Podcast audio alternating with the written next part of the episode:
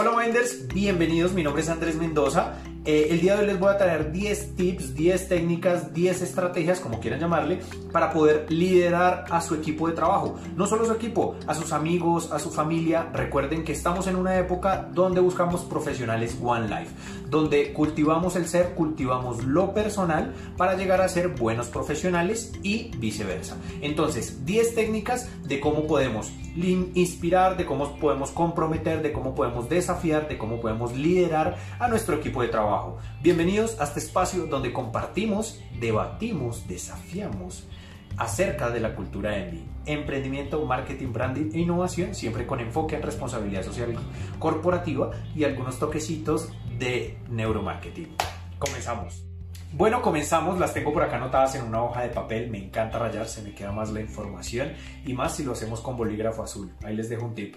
Entonces la primera es esa, soy ser humano y al ser humano debo entender que estoy trabajando con unos colaboradores que también son seres humanos, que tienen una historia, tienen una autoestima y tienen una confianza. Y como líder debo entender que debo implementar la teoría del tendero que hablábamos en el primer video Debo saber escuchar a mi, a mi colaborador, debo saber quién es, debo saber su historia en general. Recuerden que esto es One Life. Debo saber de eh, quién es su familia de pronto o cuál es una pequeña historia de lo que quiera contar mi colaborador, por supuesto.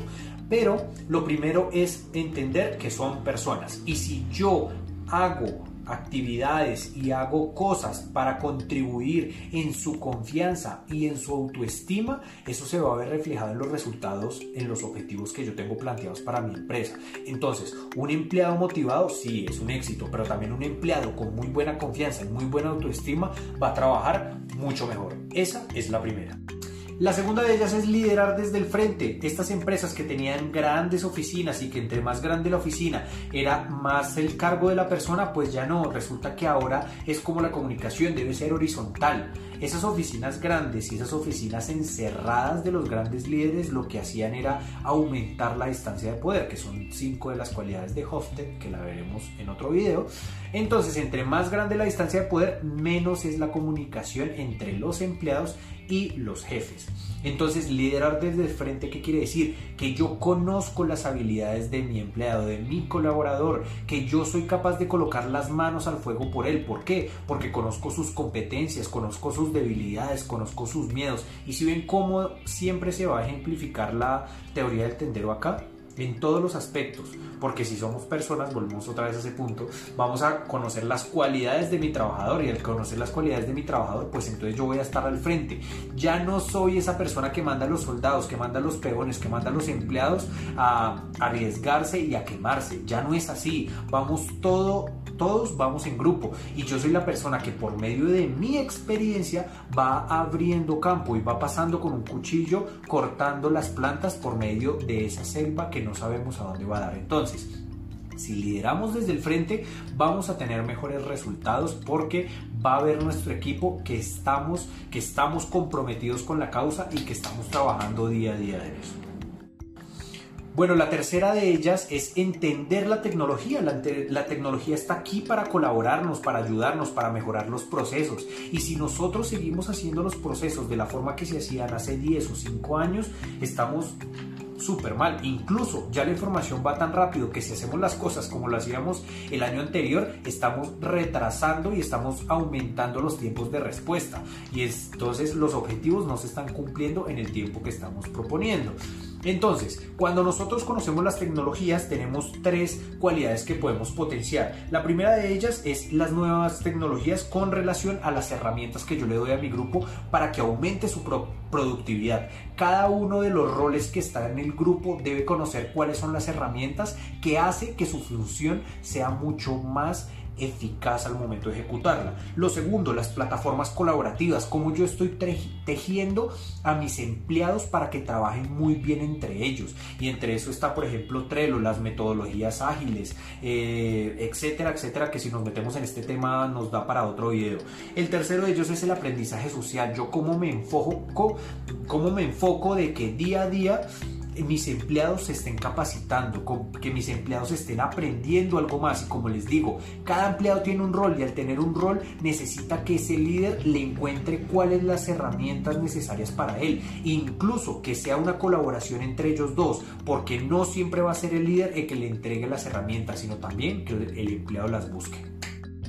Bueno, la tercera de ellas es liderar con el ejemplo. Desde pequeños utilizamos lo que son las neuronas espejo o el aprendizaje vicario. Y el aprendizaje vicario es yo lo que observo lo aprendo. Entonces, si yo veo que mi jefe es una persona comprometida, que es una persona que está trabajando ahí, lo que veíamos básicamente las cualidades de los líderes se van a solapar una con otra, pero esa es la intención, crear un solo líder que sea un líder integral. Entonces, cuando yo estoy liderando con el ejemplo, que es esta cuarta, lo que estoy mostrándole a mi equipo es cómo deben hacer las cosas. E incluso, si yo, por ejemplo, no sé un tema, debo liderar en mostrar cómo lo estoy manejando. Si soy una persona creativa, si soy resiliente, si soy una persona que no le importan los riesgos, todo eso se está comunicando al equipo. Si su líder tiene miedo, los demás van a sentir el miedo. Por eso es tan importante todas estas habilidades. Entonces recuerden, cuatro, liderar con el ejemplo.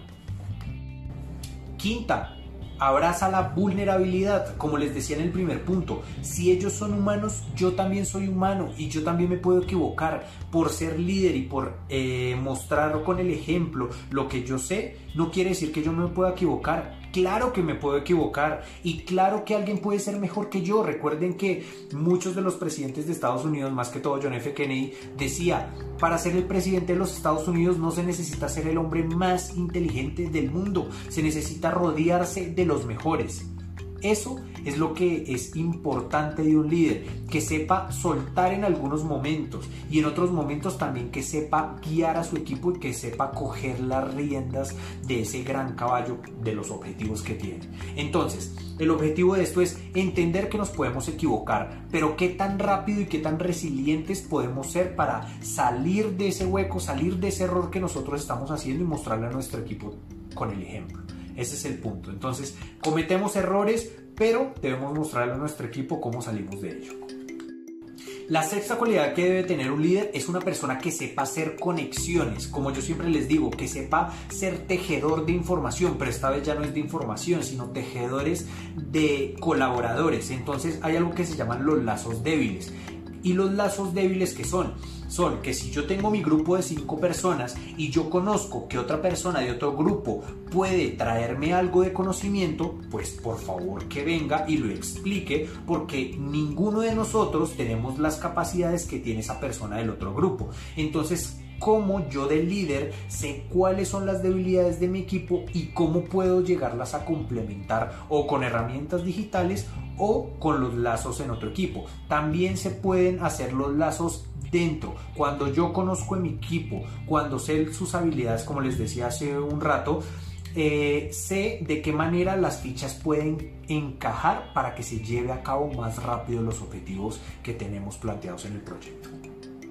La séptima cualidad me gusta mucho y es ser un fire starter. Entonces cuando yo soy un generador de fuego, eso es generar fuego, generar caos en mi grupo, esto veámoslo de una manera mesurada.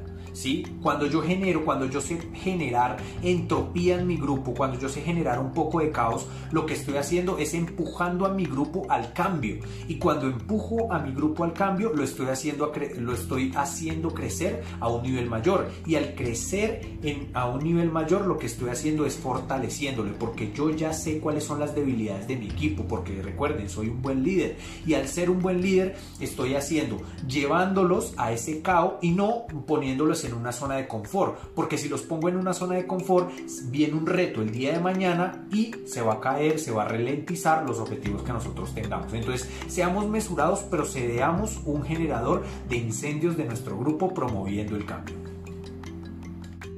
El 8, volvamos otra vez con lo de ser humanos, solo que con un enfoque diferente. Demos feedback a nuestros empleados, acompañemos en el error. El empleado no solamente así como nosotros también nos podemos equivocar, ellos también. Y cuando ellos se equivocan, debemos nosotros eh, acompañarlos y saber de qué manera podemos solucionarlo. Y volvemos otra vez al punto de decir, cómo yo estoy fortaleciendo la confianza y la autoestima de mi empleado. Si mi empleado llega a tener un error el día de mañana y no sabe cómo solucionarlo, de pronto incluso pensará que no lo puede hacer y que es culpa de él, pero todos cometemos errores y necesitamos de ese apoyo. Entonces genera feedback y acompaña en el error y muestra que este equipo está para equivocarse y eso genera historia y eso es lo que nos va a marcar y va a fortalecernos como grupo. La habilidad número 9 es tener conciencia de los límites y esto tiene que ver mucho con la 7, con ser un generador de incendios. Entonces, cuando yo conozco los límites de mi equipo, sé hasta dónde los puedo llevar, no los puedo quemar, no puedo llevarlos a sacrificarlos, porque lo que va a suceder es que mi empleado va a renunciar y es cuando de tanto caos desaparece. Y esa no es la idea. El líder debe tener lo que es la sabiduría y cuando uno es sabio es cuando conoce cuáles son sus recursos y hasta dónde puede llegar. Entonces no hagan como otros líderes que lo que hacen es que saben que esta persona da mucho potencial y esta no. Entonces quemo a este empleado y le mando un montón de trabajo y lo que hace este es simplemente ir tranquilo, este se queda trabajando, este se quema, se va de la compañía y me quedo sin recursos. Entonces, Debo conocer cuáles son los límites de cada persona y el de mi equipo en general, incluso cuáles son mis límites y hasta dónde puedo llegar con mi equipo.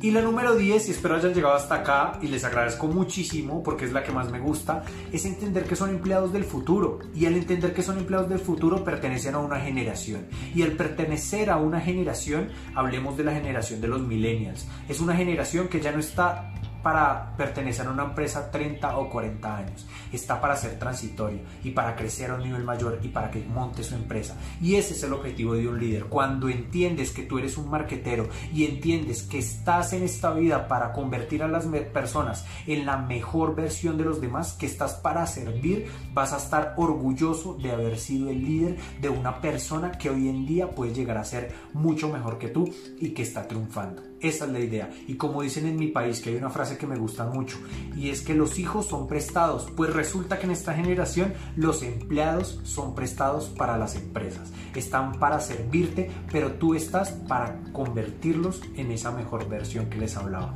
Espero les haya gustado, les mando un abrazo gigante y esperen más contenidos de la cultura de Envy, ¿vale? Gracias, que estén bien.